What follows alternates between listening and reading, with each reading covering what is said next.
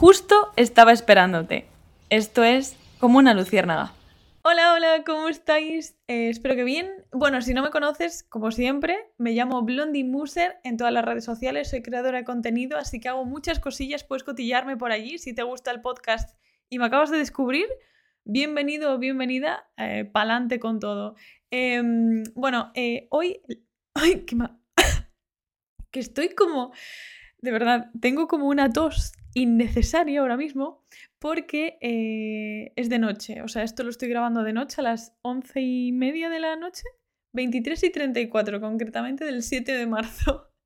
Em, tío, que eh, supuestamente Last of Us voy a hacer un pequeño inciso de este podcast. Eh, todo el mundo la está viendo, esa dichosa serie en HBO. Y claro, eh, yo por, presión social dije, pues voy a ver Last of Us.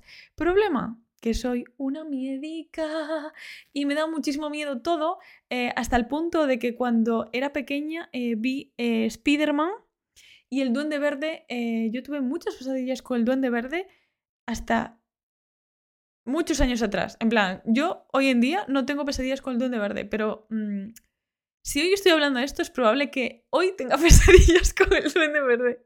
Para que veáis lo, lo que soy, tío. Y los primeros dos episodios de The Last of Us, yo lo paso mal yo lo paso mal porque a mí me da igual que sea un hongo, me da igual. No estoy haciendo ningún spoiler. Es de un videojuego y es un hongo y lo paso fatal, lo cierto. Aún encima Cordyceps es lo que yo tomo por las mañanas de Ifas de Terra, que es una marca. Yo tomo ese hongo todas las mañanas, por favor. Innecesario este tipo de series. Y nada, justo tengo como la voz un poco ronca, que igual mm, lo notáis o igual no, no lo sé porque eh, el tercer capítulo me hizo llorar. Porque sí, porque también soy una llorica, pero no me escondo. O sea, siempre fui una llorica toda mi vida. Y así que eso, pues nada, eso. Eh, ya está, hasta aquí el inciso. y tío, me estoy viendo en, en la cámara para YouTube y estoy sin maquillar hoy también. Y bueno, tengo toda la cara llena de granitos, no sé por qué. La verdad, debo de tener las hormonas un poco mal. Pero bueno, no pasa nada. Aquí estamos en familia. El tema de hoy, em, nada, hoy literalmente es que tengo eh, cuatro palabras de guion. Ya sabéis que nunca, nunca pongo guion porque me gusta un poco dar rienda suelta a mi mm, charlatanería. Y, mm, y quería centrarme un poquillo en mis inseguridades. Inseguridades a nivel de mm, lo que digo siempre. Yo no soy ni psicóloga ni nada, pero, eh, tío, me llegaron muchísimos mensajes del episodio anterior de tips de la ansiedad que a mí me funcionan. Y me alegro muchísimo de que os hayan ayudado. O sea, es que me llegaron muchísimos, así que eh, bienvenido sea. Si contando mis experiencias ayudo, te ayudo a ti que estás al otro lado de la pantalla, te animo obviamente a, hablarme y a, a, decirme que te ha gustado el episodio porque a mí eso también me ayuda bastante, ¿no? Y en tema de inseguridades, em, me doy cuenta y al grabarme, eh, al grabarme todos los días prácticamente eh, para hacer vídeos, em, me doy cuenta de que hablo con la boca pequeña. ¿A qué me refiero con esto? A que mm, literalmente yo antes no hablaba con la boca tan cerrada. Rollo, ahora mismo me estoy obligando a abrir un poco más la boca en plan enseñar los dientes, pero mm, fue un tema de inseguridad, de decir, em, yo soy consciente de que yo misma me, hago pequeña, en plan, de que yo misma soy mi propia, mi peor enemiga, no mi propia enemiga, sino mi peor enemiga. Y, mm, y, el tema de hablar con la boca pequeña me hace incluso sentirme más pequeñita a nivel de inseguridades y es algo que estoy intentando cambiar, incluso forzándome cuando me veo en cámara a intentar abrir un poco más la boca, porque literalmente yo antes no hacía esto. No hablaba con la boca pequeñita como un pajarito, no, nunca lo hice y no sé por qué. Mm, llevo ya varios años haciéndolo y no me siento orgullosa por eso, obviamente. Em, para que veáis mi nivel de estrés y de ansiedad a veces cuando yo misma soy mi peor enemiga, hay veces que llego hasta el punto de que pierdo las pestañas de abajo, sobre todo. O sea, llegó un momento que, que perdía todas las pestañas de abajo. del estrés que estaba teniendo de, de, cómo me como el coco muchas veces, que igual no es una ansiedad que me venga de fuera, sino que yo misma me creo mis inseguridades y, y hace que literalmente se me caigan todas las pestañas de abajo. Por suerte, creo que ahora, déjame ver un poco de cerca. Sí, más o menos. Ahora las estoy recuperando. Porque ya sabéis que, tío, eh, las pestañas tardan muchísimo en crecer. Muchísimo. Y encima que yo algunas las tengo un poco rubias, eh, cuando empiezan a crecer no se me nota. O sea, parece que no tengo absolutamente nada. Em, y muchas veces eh, me he dado cuenta porque, claro, lo que os decía en anteriores capítulos, ahora lo que hago mucho es como darme cuenta de, obviamente, de cómo me como la cabeza y de las, miles de inseguridades que tengo, ¿no? Y el otro día por la calle, mm, a ver, yo hay días que no me siento guapa. Bueno, muchos, quizás el 90% de los días. Em, no me siento nada guapa, eh, me siento una persona normal tirando a feilla, en plan, no me veo bien. Em, sé que es algo de mi inseguridad, es más, los días que me noto guapa son los únicos días prácticamente que me saco un selfie. O, bueno, ya sabéis que en Instagram dije que iba a intentar sacarme un selfie cada semana, porque es algo que mm, llevo varios años dejando de hacer, pero por el hecho de que estoy insegura con mi cara. Y, mm, y ya se me ha ido el hilo. Es que cuando me pongo así nerviosa a hablar de mis cosillas se me va el hilo muy pronto. Em, pues nada, eso. Que muchas veces eso, que cuando me siento guapa, pues se me nota mucho porque me arreglo tal y tengo el día guapo, o sea, tengo el día que me siento guapa, pero el resto de días mmm, tengo que forzarme un poco a quererme, cosa que no me siento orgullosa porque yo me miro al espejo y digo, mmm, es que la gente dice que estás guapa, pero yo no me veo eso en el espejo, entonces es como una contradicción un poco mala para mí porque mm, me hace entrar como un conflicto innecesario interno, pero porque digo, es que no entiendo por qué me dicen eso si yo no me noto guapa. Que ojo, ¿eh? podéis decirme todos los piropos que queráis. Esto es problema mío, el tema de, de, no, de no aceptar piropos. Em, bueno, pequeño inciso, o sea, el otro día, no sé si os lo conté alguna vez, pero eh, hubo un día que fui al ginecólogo y fue el piropo más raro que me dijeron en mi vida. O sea, literalmente me dijo, tienes el útero más perfecto que he visto. Y yo, en plan, ¿qué? en plan, yo con las patas abiertas, el señor con el, no sé cómo se llama, el cacharrito este que te, que te saca una muestra por si tienes, para ver que todo esté bien, el útero, tal, em, la citología, perdón, em, pero no sé cómo se llama el aparato. Y me dice, sí, mira, mira el útero, es que lo tienes perfecto, tal, con la ecografía. Y me dice, ¿me dejas sacarle una foto para mis alumnos o algo así era? No me acuerdo. Y le dije, sí, sí, sin problemas. Total, nadie me va a reconocer con el útero. Bueno, en fin, eso es una anécdota que tengo que le contaré a mis nietos tranquilísimamente. Es que es el piropo más raro que me dijeron en la vida. Y bueno, eso, que con el tema de inseguridades me he dado cuenta de que muchas veces cuando voy por la calle, que tengo días que no, no me veo nada bien, llego hasta el punto de tener tal inseguridad de que si me mira alguien por la calle, en plan, que es normal que la gente te mire por la calle, porque la gente va a su bola. Pero mm, yo voy mirando a gente por la calle, no mirando así a lo loco, pero no sé, vas viendo a la gente, viendo qué hacen, viendo qué están comprando, tal, en plan, viendo cómo pasean, el perrito, no sé qué. Y mi primer pensamiento, cada vez que me mira alguien por, por la calle, es como, ¿por qué me mira tanto? O sea, tengo algo mal, en plan, tengo algo en la cara, se me corrió el rímel, em, no sé, tengo un moco, o sea, lo único que pienso es todo malo, en plan, tengo algo mal, em, tengo el pelo mal, eh, me está mirando porque estoy feísima hoy, me está mirando porque tengo muchas ojeras hoy.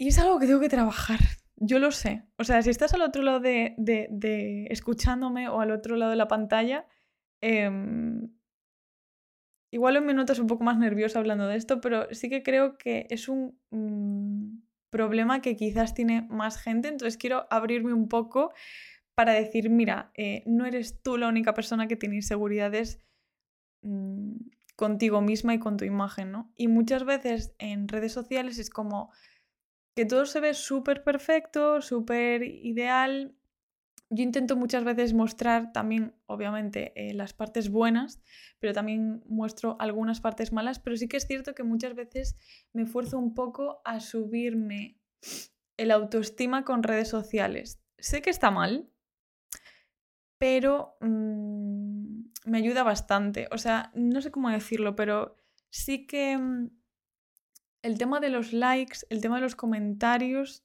es que es un arma de doble filo, porque, claro, yo al tener inseguridad publico algo y, y, no me siento bien porque digo, no me veo bien, tal, no sé qué, pero luego veo un refuerzo por los likes y los me gustas y los comentarios y los compartidos y todo esto, y me vengo arriba. Digo, oye, pues mira, si me ven guapa, jova, pues igual sí que lo estoy.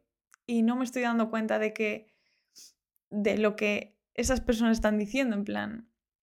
No sé cómo es. Es que no sé, estoy, estoy rayadísima. Eh, el episodio de hoy yo os dije que es un poco de inseguridades a nivel eh, físico.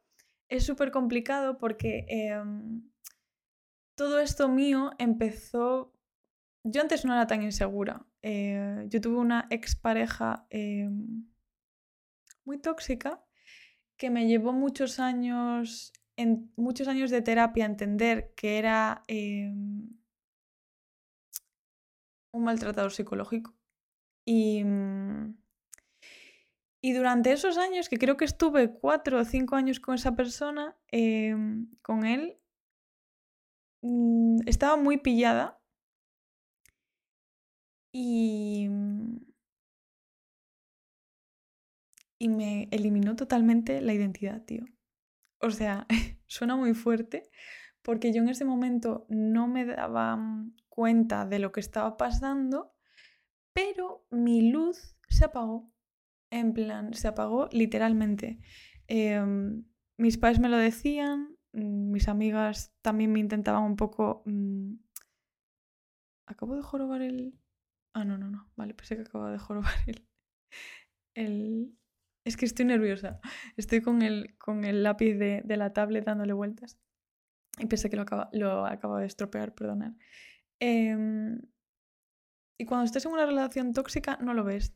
No lo ves hasta el punto de que eso, que yo estuve muchos años con esa persona aguantando cosas em, muy fuertes y no me estaba dando cuenta de que literalmente él me estaba mm, anulando.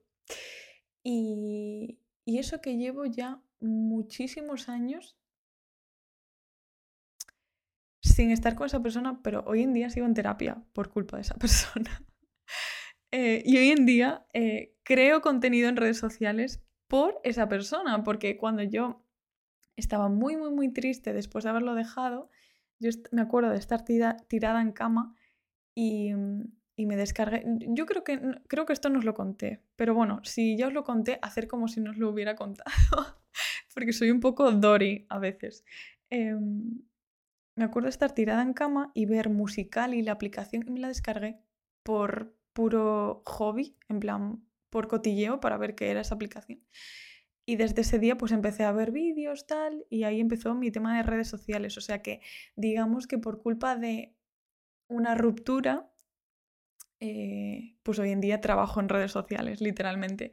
No le quiero dar las gracias porque no tengo nada que agradecerle a esa persona, pero mm, sí que mm, me está costando mucho retomar eh, mi yo de antes de que saliese con esa persona. O sea, yo era una persona súper feliz, una persona que hablaba todo el mundo, con todo el mundo, muy social, y me dirás, Paula, pero es que ya lo eres. No, era 15.000 veces más de lo que soy hoy en día pero 15.000 veces más. Y yo lo noto.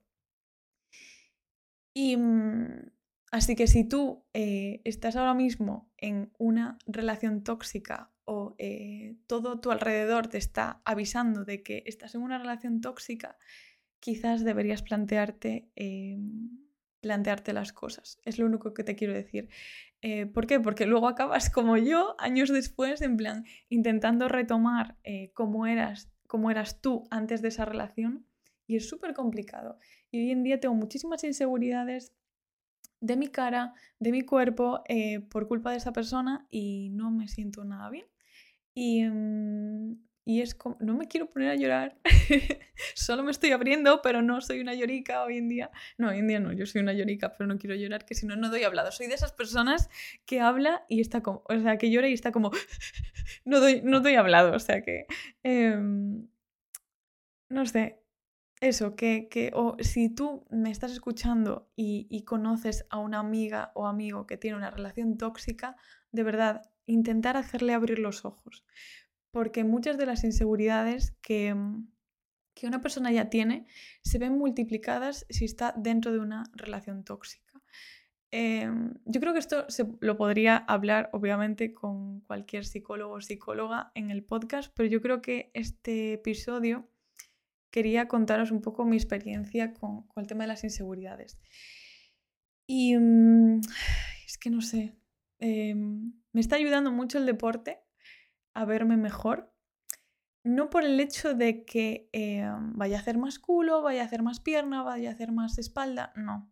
Por el simple hecho de que es algo que no creía que volviera a pasar y es que yo llevaba muchos años, casi dos años y pico, tres años, intentando volver a hacer deporte. Y ya luego en mi cabeza hizo un clic y hoy en día soy bastante constante en el gimnasio, lo cual me ayuda a nivel mental, no a superar mis inseguridades de todo, pero sí que me ayuda bastante a aceptarme, que eso ya es un paso. que hay muchas veces que no me acepto lo que estoy viendo en el espejo y me frustro muchísimo porque quiero ser otra persona que no soy, obviamente, que yo tengo mis facciones, tengo mi color de ojos, no voy a decir que odio mi color de ojos, pero mm, para, que os, para que te hagas una idea, em, cuando estaba con esa persona yo odiaba sonreír en plan porque se me achinaban los ojos. O sea, para que veas el nivel de eh, cómo puede cambiar una persona y cómo puede em, una relación tóxica literalmente destruir la identidad de una persona. Mm, y me está costando, me está costando muchos años, pero bueno, yo creo que con el trabajo este de, de propiocepción y de introspección que estoy haciendo durante estos seis meses que llevo más, más tochos, eh, como meditar más, aceptarme más. Yo siempre tuve complejo de tener poco pecho, por ejemplo. Y es algo que hoy en día no acepto, pero lo estoy intentando sobrellevar.